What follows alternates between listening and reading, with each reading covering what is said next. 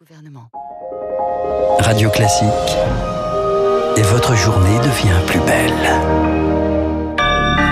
Bon réveil, bonne journée, soyez les bienvenus sur Radio Classique. Nous sommes le vendredi 5 février, 6h30.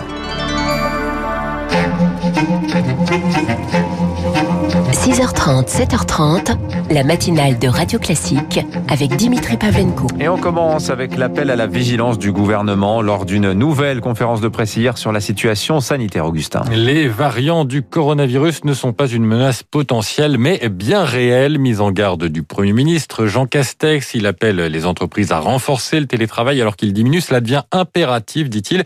Pas de nouvelles restrictions, mais un rappel des consignes. L'heure est au respect maximal de nos règles communes. Ces règles, l'immense majorité d'entre nous les respectent. Mais il suffit qu'un faible nombre s'en affranchisse pour que le virus prospère. L'heure est au renforcement de nos mesures chaque fois que cela est nécessaire, chaque fois que cela permet de réduire le risque et d'être plus efficace dans la lutte contre le virus. Renforcement sans reconfinement pour l'instant, en tout cas pour la métropole, car Mayotte est reconfinée à partir de cet après-midi pour trois semaines avec école fermée.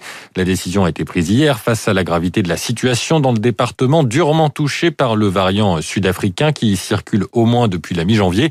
Le taux d'incidence est passé de 50 à 415 cas pour 100 000 habitants en un mois.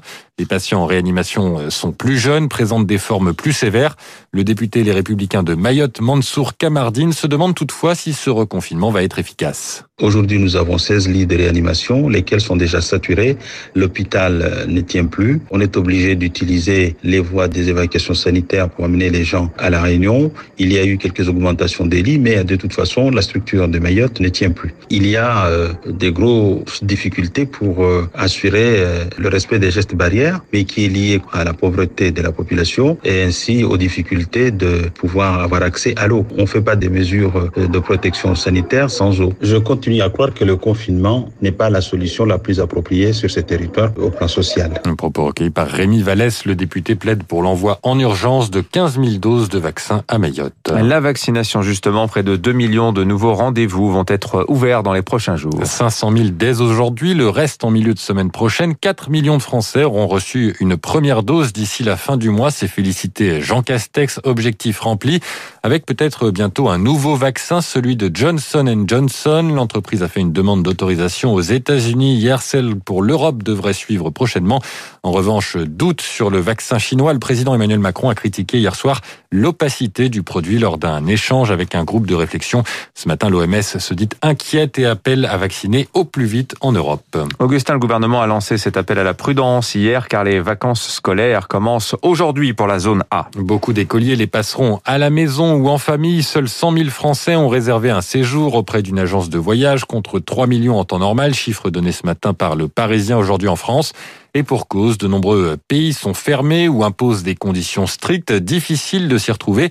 Les agences de voyage passent beaucoup de temps à répondre aux interrogations des clients. Elles proposent de simplifier en mettant en place un certificat sanitaire qui faciliterait les réservations. Jean-François Rial, PDG de Voyageurs du Monde. Dans ce certificat sanitaire, il faudrait mettre toutes les informations qui pourraient être utiles pour quelqu'un qui va voyager. Donc, ses vaccinations, pas forcément que celle du Covid d'ailleurs, hein, ses tests Pour que selon le choix de celui qui va vous accueillir, vous puissiez avoir sur un même document électronique toutes ces informations-là, comme un espèce d'outil qui vous permet de passer. Et puis on le proposera au pouvoir public, et puis vous verrez qu'ils l'adopteront parce que c'est une solution intelligente. Et que certains États viendront, et puis si la France veut pas venir à court terme, eh bien elle viendra à long terme, c'est pas grave. Le PDG de Voyageurs du Monde, Jean-François Rial, répondait à Thomas Giraudot. Pour l'exécutif, il reste tout de même aussi à gérer les dossiers hors crise sanitaire. Hein. Jean Castex se rend à Marmande cet après-midi, visite dans la ville inondée. La décrue est très lente dans le Lot-et-Garonne après le passage de la tempête Justine. Emmanuel Macron va lui s'entretenir avec la chancelière allemande Angela Merkel, conseil de défense virtuelle. Le président qui a présenté un nouveau plan contre le cancer hier, 1 milliard 700 millions d'euros sont débloqués sur 5 ans, hausse de 20% des moyens. Le chef de l'État veut notamment lutter contre les cancers évitables, ceux liés à l'alcool et au tabac. Objectif zéro tabac pour la génération qui aura 20 ans en 2030.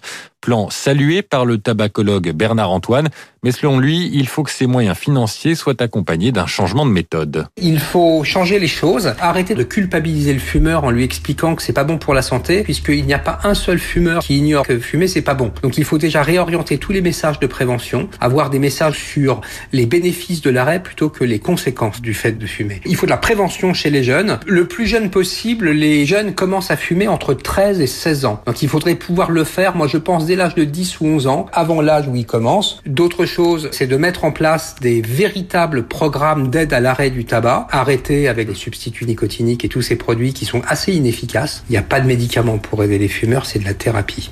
Propos recueillis par Camille Schmitt. Augustin, je vous laisse finir. J'ai perdu votre feuille. Mais c'est la fin. C'est ah bah, la, fin, de votre journal. Eh ben, écoutez, c'était un plaisir. Je n'ai pas vu le temps passer. Merci à vous. Vous revenez tout à l'heure à 7h30.